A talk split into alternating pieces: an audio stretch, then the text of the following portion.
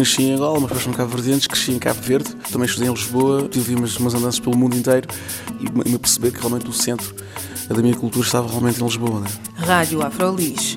As pessoas vão em sítios, ficam nos sítios porque há emoções, há escolhas, há sentimentos. E eu escolhi ficar porque senti que eu tinha algo, algo para fazer. Uma experiência africanizada de Lisboa.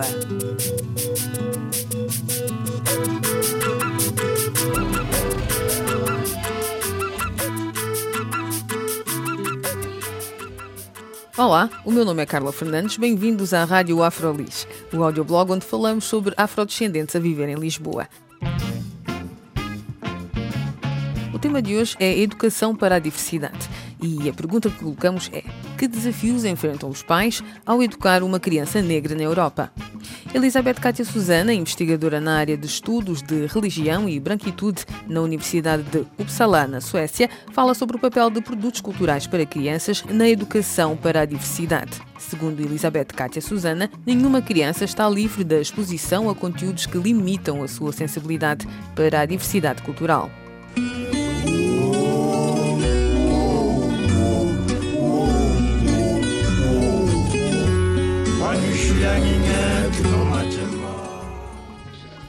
Quando tive a minha filha, depois, um, nós já me lembro, foi em 2011, acho eu, que foi criado um fórum aqui na Suécia para pais de crianças uh, africanas suecas, porque havia uma necessidade, não havia nada aqui antes e foi um ano em que começaram a haver mais ataques racistas assim em, em termos públicos e mesmo culturais, peças, produtos culturais extremamente racistas e, e especificamente para crianças.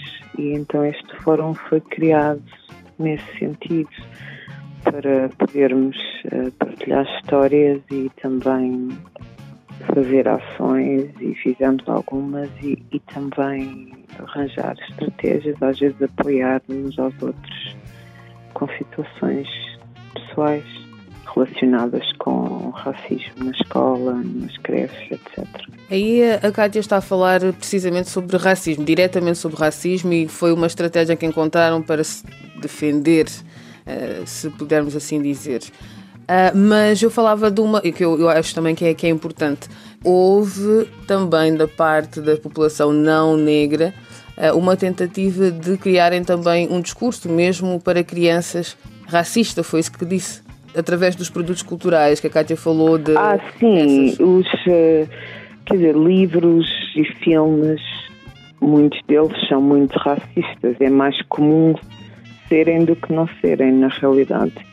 E um deles que saiu aqui um filme para crianças pequeninas, dos dos dois, a partir dos dois anos, crianças mesmo pequenas, saiu um filme que era mesmo com a, a Picanini, a caricatura da criança negra ah, okay. que surgiu nos Estados Unidos. Uhum com os olhos esbugalhados e aquela boca uh, os lábios gigante vermelha.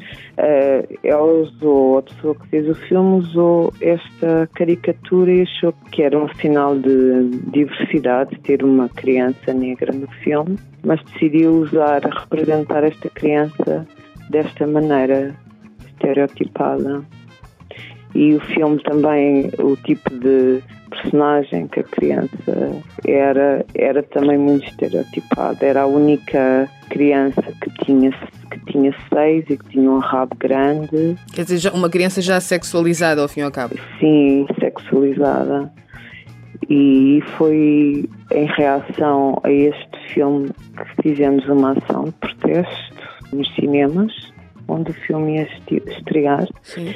e que se escreveram bastantes artigos nos mídias, depois houve uma grande discussão e também envolveu um, um professor universitário dos Estados Unidos com uma petição para este filme não ser eh, distribuído e também nesse seguimento disso fez uma espécie de seminário num dos cinemas uh, em que acho que pelo que me disseram pela primeira vez, um painel só de pessoas negras a falar sobre estes assuntos. aqui na Suécia. Sim.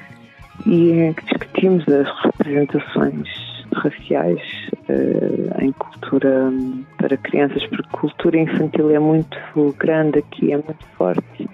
É um negócio muito forte, há muita, muita, muita coisa. Sim. Uma criança que cresça exposta a esse tipo de representação, o que é que pode acontecer? O que é que, o que, é que acontece geralmente a essas crianças? Eu não acho que haja nenhuma criança que possa escapar deste tipo de representação, porque está em todo lado. Representações racistas de negros e, um, por exemplo, se formos ver filmes para crianças, séries para crianças, geralmente o, o personagem uh, mau é escuro ou se, ou se houver um personagem negro vai ser aquele que é problemático e, e, nos livros é a mesma coisa, o bonzinho é o loirinho de olhos azuis. Isto tem um efeito dramático nas crianças, tanto nas crianças que não são brancas, mas as que são brancas também, porque... Em que sentido é que diz isso? Porque aprendem, aprendem que elas têm um privilégio do qual nem sequer precisam falar. Não, não estão conscientes de que têm um privilégio, mas aprendem que estão num ponto superior e que outras pessoas com outras características físicas que são desumanizadas através de tanto produções culturais, mas também situações do dia a dia, hum. aprendem que não faz mal tratar as pessoas desta, estas pessoas desta maneira, não faz mal, é que este é o lugar do negro e da negra, normaliza uh, a discriminação. Uh, sim, normaliza. Por isso é tão. É, só que o efeito vai ser diferente numa criança branca e numa criança negra, porque uma criança branca nem se, provavelmente não se vai perceber, porque isto tem a ver com o poder da, da, da branquidão, que é normalizado e que não precisas de pensar sobre isso, simplesmente tens privilégio. Enquanto a criança negra vai sofrer consecutivamente com ataques racistas e a, a um nível em, a que Sim. se sentirá alienada da sociedade. Mas, sim, alienada da sociedade, mas ao fim e ao cabo as duas crianças vão sofrer de uma alienação também, não é? Porque a realidade que a criança branca vive não corresponde, ou a, ou a percepção que a criança branca tem de ser superior não corresponde à realidade. Eu não acho que seja um sofrimento, porque é é ficar numa posição de poder excessivo. Sim, eu quando disse sofrimento, mais no sentido de, de, da percepção da realidade, não é, não é comparável. Mas sofre Sim, porque altera a sua forma de. Exato, altera a sua forma de ver a sociedade ou de, de conviver com, com outras pessoas dentro da sociedade. Mais nesse sentido que seria o sofrimento. Em termos de crianças, adolescentes negros, há uma grande taxa de estados depressivos, de tentativas de suicídio e de suicídio. No, nos Estados Unidos há muitos estudos sobre isso, fazem-se alguns também no Reino Unido. Em Portugal não conheço nenhum estudo, em mas Portugal é raro sinceramente não, não, não vejo por raça. seria diferente. Exato. Porque é um país muito colonial e em que as hierarquias estão muito bem definidas, etc. Então, isto cria, viver numa sociedade de supremacia branca, o que cria nas crianças que não podem participar da sociedade. Uh, Nessa posição, sim. Que nunca será igualitária, não é? sendo que quem não é branco não tem acesso. Quem cresce numa sociedade destas, o risco de ter uma série de doenças, não só do foro psicológico, mas também físicas, é muito maior. E, um, Porquê físicas? Doenças físicas também? Também há, há estudos em que, porque o, o stress incorpora-se no corpo ah, e causa certo tipo de doenças que ficam, por exemplo, hipertensão, é Sim. é comum na, nas, nas populações negras e diabetes também, tumores e infartos. Isso já na consequência do stress, sendo uma consequência Sim, do stress. Que tem a ver com contínuo stress pós-traumático e que não é diagnosticado, não é visto, não há acompanhamento porque normalmente é ah, associado a outro tipo de doenças, não é? Outro tipo... É associado, nem é visto como doença. criança negra que tem um, um e adolescente que tem um, um tipo de comportamento um pouco diferente é visto como problemático e a razão pela qual a, a confirmação do estereótipo, não é? que o negro é, é, é problemático, violento, etc. E então não existe sequer, não existe acesso a tratamento ou a acompanhamento. É, é um continuar de sofrer e ter estas, uh, estas reações psicológicas e físicas. E se tiver uns pais que percebem, que conhecem, percebem como é que o sistema funciona, talvez a, a criança vai ter sorte, porque quando tiver um, uma crise vai poder ter uh, acompanhamento dos pais. Senão vai ser uma, uma vida assim difícil e é muitos acabam em suicídio. Sim, a Kátia agora falou do acompanhamento dos pais e era mais nisso que eu me queria focar. Como é que os pais, ou como é que a Kátia pessoalmente vê que um pai negro uh, que tem uma criança a crescer num, num contexto branco, como é que eles deviam tentar proteger os seus filhos? Depende um bocadinho de em que sociedade exatamente é uhum. que se encontra, porque a sociedade sueca é diferente da sociedade portuguesa. Falemos então da sociedade portuguesa, agora vai ter que falar mais de como é que cresceu e depois talvez comparar com a sueca, que é onde a sua filha agora também está a crescer. Eu cresci numa família branca, num bairro de classe baixa, branco, então eu, eu cresci sem esse tipo de acompanhamento e sem, nem, sem perceber, a sentir os efeitos do racismo, Sim. mas sem perceber o porquê e, e a pensar que eu, a culpa era minha ou quer dizer, eu não, não tive assim um acompanhamento nesse sentido. Mas uma, uma coisa boa que apesar de tudo que eu tive foi que a minha avó era branca e ela viveu em Angola antes da guerra, um ano trabalhou lá. E ela tinha muitos amigos africanos e tinha muitos. Ela gostava muito de música africana, ouvia música africana. Ela gostava de arte africana, tínhamos uhum. arte africana. Ela demonstrava um amor particular aos africanos. Gostava eh, em termos estéticos, mas também em termos como pessoas, etc. E eu acho que é um, uma uma coisa simples, mas uh, efetiva, de realçar uh, a beleza africana às crianças, okay. expor as crianças à cultura material africana, uh, o máximo possível livros em que tenham uh, personagens negras, diversos tipos de livros, filmes, etc.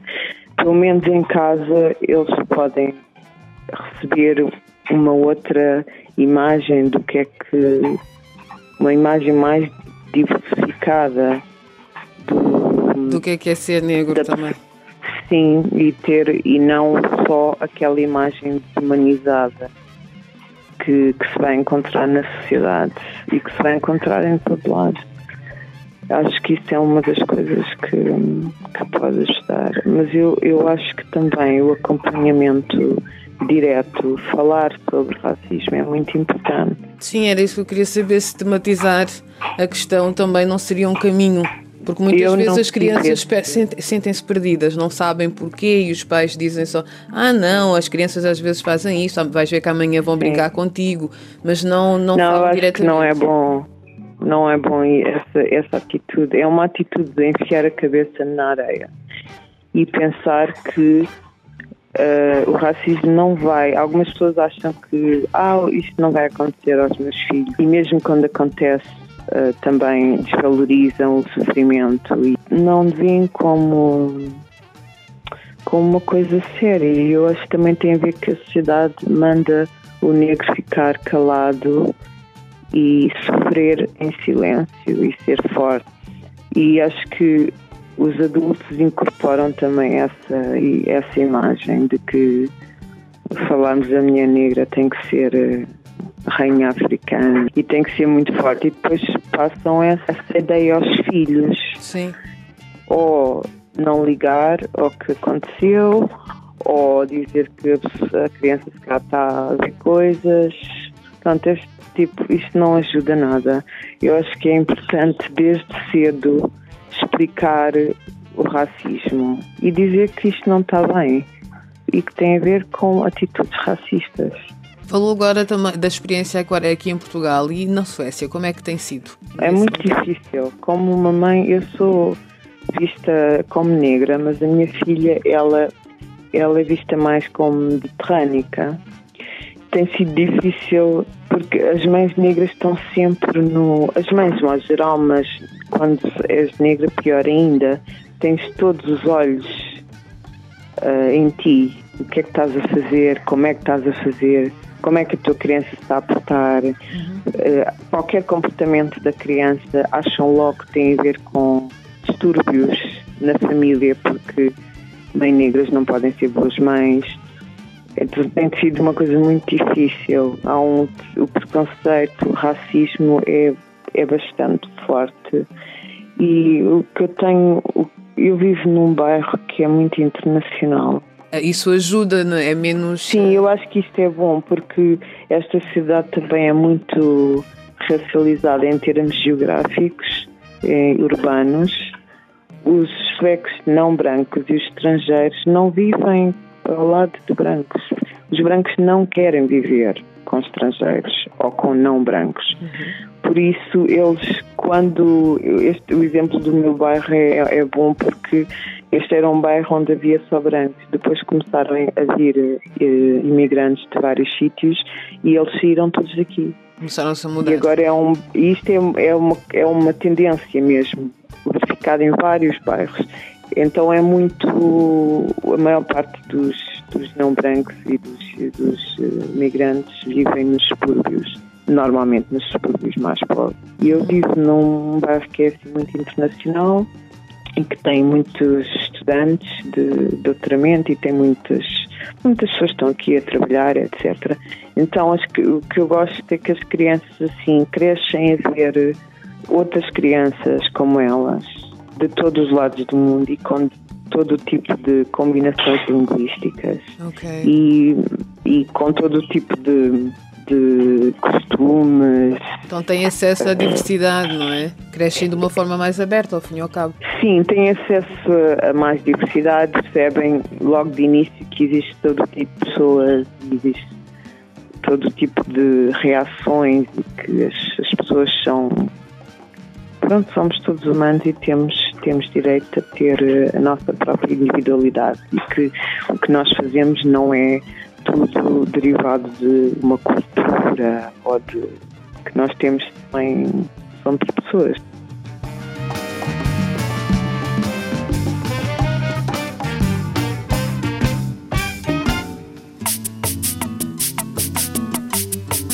Foi uma reflexão com Elizabeth Kátia Susana, investigadora na área de estudos de religião e branquitude na Universidade de Uppsala, na Suécia. Apesar de já não viver em Lisboa, Elizabeth Kátia Susana nasceu e cresceu aqui na capital portuguesa. Ela falou sobre o papel de produtos culturais para crianças na educação para a diversidade. Meu nome é Carla Fernandes. Fiquem bem.